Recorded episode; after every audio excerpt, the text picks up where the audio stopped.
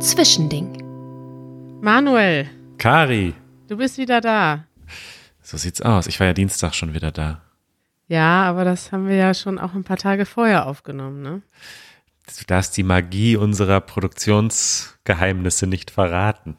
Gut, das haben wir schon mal erzählt, ne? Das können sich unsere Zuhörer auch denken, dass wir die Episode, die wir transkribieren und schneiden müssen, so lang, dass die nicht am gleichen Tag aufgenommen wird. das stimmt, oder? hast du recht. Ja. Mhm. Also, habe ich jetzt was verraten oder wie? Wir haben das schon mal verraten. Also, wir nehmen die regulären wöchentlichen Episoden immer schon ein paar Tage vorher auf, weil wir da das Transkript und die Vokabelhilfe für machen. Und das Zwischending, das nehmen wir jetzt auf. Es ist Freitag, der 24. April, 12.30 Uhr und schon in ein oder zwei Stunden wird man es hören können. Zwischending. So sieht's aus. Manuel, wir haben uns jetzt aber wirklich seit einer Woche nicht gesprochen. Und ähm, ja, früher war das normal, sag ich mal, dass wir uns lange nicht gesprochen haben. Da haben wir vielleicht einmal im, im, weiß ich nicht, alle drei Monate miteinander gesprochen. Und Ja. jetzt ist das schon total unnormal. Ich bin daran gewöhnt, dass ich dich irgendwie jeden zweiten Tag höre. Ja, das stimmt. Komisch, ne? Ja, das ist äh, der Podcast-Effekt. Wir reden auch gar nicht mehr privat. Wir bewahren alles auf für Ja. den Podcast. Ja, save it for the show. Nicht erzählen. Ja, ich merke auch, andere Podcasts, die jetzt jeden Tag irgendwie 40 Minuten machen, die haben auch irgendwann nichts mehr zu erzählen, ne? Weil das Leben ist ja auch nur begrenzt spannend. Ja, ich finde auch witzig die Dynamik so ein bisschen, weil wir haben ja so eine geteilte Notiz, wo wir immer schon so unsere Ideen reinschreiben, worüber wir gerne reden möchten. Ja. Und deswegen hat man immer schon so einen Teaser. Also man weiß schon, oh, okay, ich weiß, du willst mir was erzählen über, was weiß ich, britische Berichterstattung, aber ich weiß noch nicht so genau, was du mir erzählen willst. Das ist irgendwie total witzig.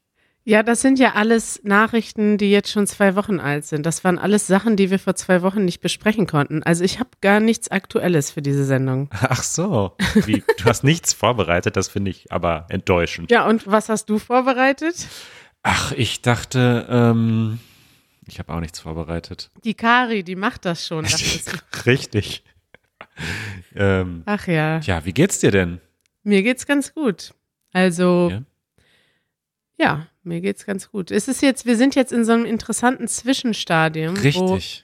alle Leute inklusive ähm, mir selber schon so, also es setzt so diese Entspannung ein. Ne? Da, es gibt ja auch Psychologen, die das dann immer wieder erklären im Fernsehen, was das eigentlich heißt. Wir sind in einer Ausnahmesituation. Der Körper und der Geist werden so in einen Notfallzustand versetzt. Das heißt, wir sind alle ganz wachsam und ganz aufmerksam.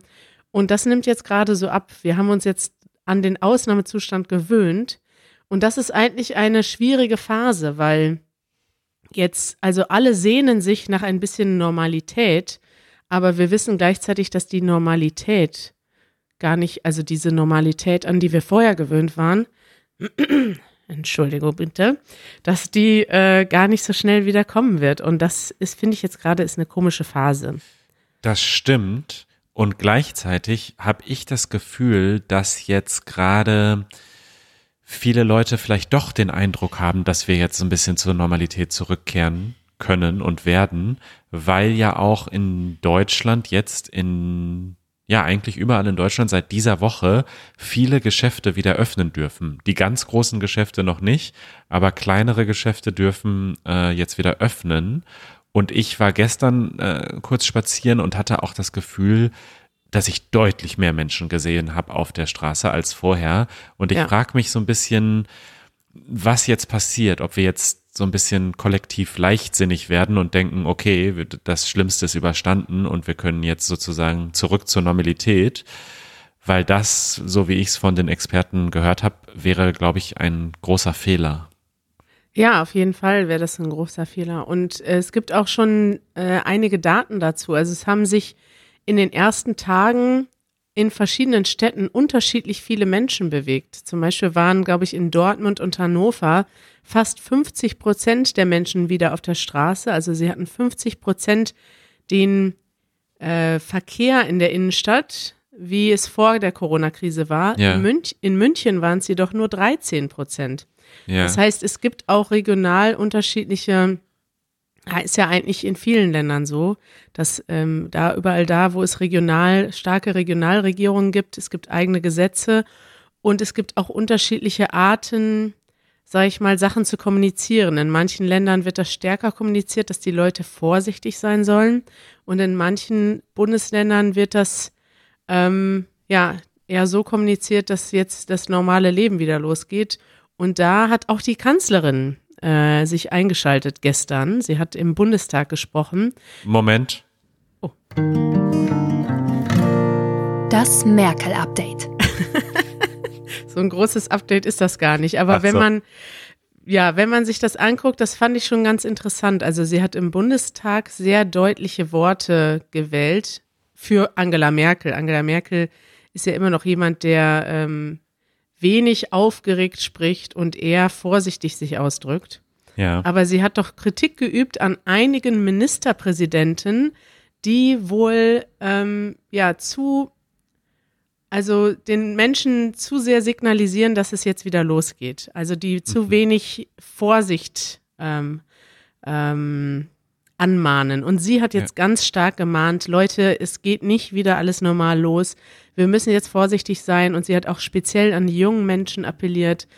Und ähm, sie hat sogar vor ein paar Tagen, ich weiß nicht, ob du das gehört hast, von, wie hieß das noch, Diskus nee, Öffnungszeiten, Diskussionsorgien gesprochen. Mhm. Das, Das das habe ich gesehen, dass sich da viele Menschen äh, angestoßen haben an diesem Begriff. Also die haben gesagt, "Ah, was ist denn das? Also wir sind in einer Demokratie, wir dürfen diskutieren, so viel wir wollen. Das lassen wir uns nicht verbieten.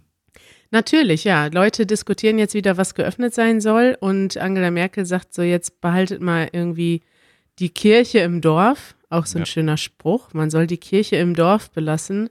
Heißt, man soll, ein anderer Spruch, man soll den Ball flach halten.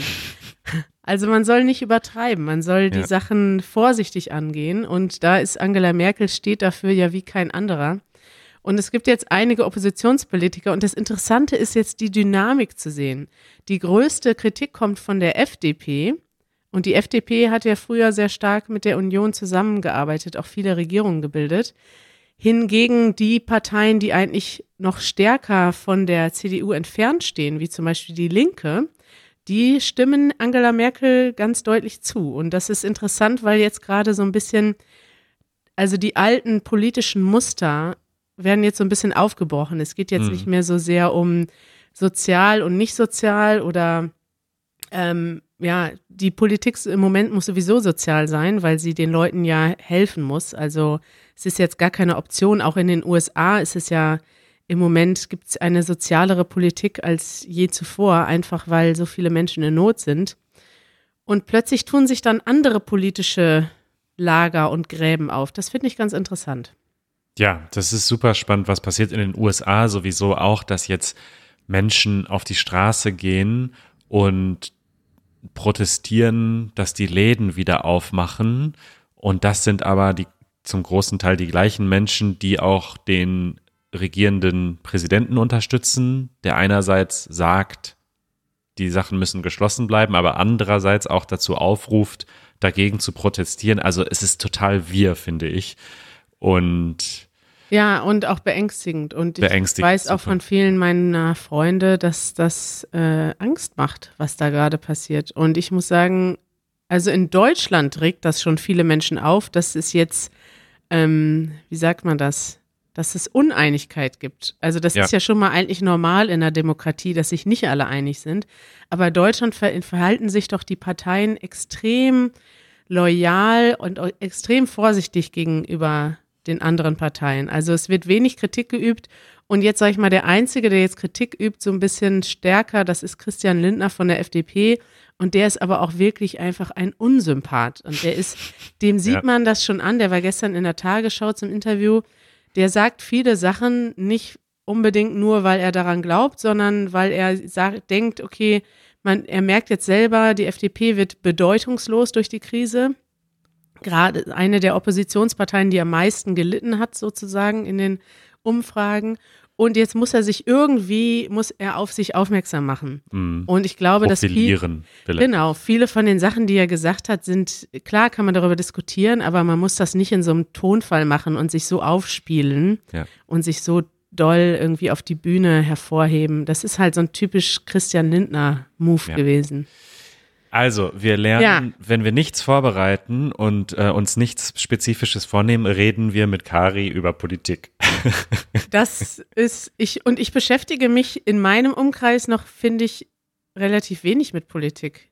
Ich habe Ja. da überlegt, guck mal, da können wir jetzt mal drüber nachdenken und unsere Zuhörer fragen. Ich würde gerne ein Video machen zum Thema politische Kultur in Deutschland, Ja. weil ich doch schon sehe, dass es einige Eigenheiten gibt, die typisch deutsch sind. Dass wir zum Beispiel ganz offen über Politik diskutieren und das als etwas Angenehmes, also nicht Unangenehmes wahrnehmen, ist, finde ich, etwas typisch. Ich weiß nicht, ob es typisch deutsch ist, vielleicht ist das auch in einigen anderen europäischen Ländern auch so, aber ich weiß zum Beispiel, dass es in vielen anderen Ländern und Kulturen nicht so ausgeprägt ist. In vielen asiatischen Ländern zum Beispiel redet man nicht so sehr über Politik und es ist eher tabu, Privat, sich öffentlich zu widersprechen oder sich, man diskutiert nicht so sehr. In den USA zum Beispiel ist das auch ganz oft so, dass man ja dadurch, dass man nur zwei Lager hat, will man auch so einen Konflikt vermeiden und man weiß schon, okay, der ist Republikaner, der ist Demokrat, brauchen wir gar nicht diskutieren, weil es eh nur zwei Optionen gibt. Und ich finde das eigentlich, ich mag das eigentlich in Deutschland, dass wir, ähm, dass wir hier sehr offen und manchmal auch sehr laut, laut über Politik streiten. Ja. Ja, dann machen wir das auch in Zukunft, äh, auch in diesem Podcast. Ja, ich wollte da, ich dachte, ich wollte da mal ein Video drüber machen, wo ich so ein bisschen über die Hintergründe erzähle und wie das in Deutschland ist, zum Beispiel, dass es extrem viele Wechselwähler gibt, dass es eben mehr als Ja. zwei Parteien gibt. Denkst du, das ist ein Video wert? Und was denkt ihr, liebe Zuhörer? Ich denke, dass es auf jeden Fall ein Video wert ist und dass das spannend ist und dass man da auch gut ein paar Leute zu befragen kann. Und ich glaube zum Beispiel auch, dass eben auch, wie du eigentlich schon gesagt hast, äh, viele Deutsche kein Problem damit haben, ihre politischen Einstellungen zu teilen. Tun wir ja hier auch manchmal im Podcast. Ähm, also das ist nicht so, dass die meisten Leute sagen, das ist geheim, was ich wähle oder so. Und ich finde das spannend. Ich finde es auch immer spannend, so zu hören. Ja, dann habe ich jetzt eine Aufgabe an unsere Zuhörer. Schreibt uns bitte einen Kommentar, ob ihr, ob euch etwas aufgefallen ist an der politischen Kultur und der Diskussionskultur in Deutschland. Findet ihr, das ist ähnlich wie in eurem Land oder ist euch aufgefallen, dass es hier ganz anders ist? Zum Beispiel dadurch, dass man mehr über Politik redet, dass man kontroverser redet oder dass man vielleicht auch weniger redet als in eurem Heimatland. Das würde mich sehr interessieren und das wäre dann vielleicht auch für mich ein, ein Anlass, mich mit dem Thema noch weiter zu beschäftigen.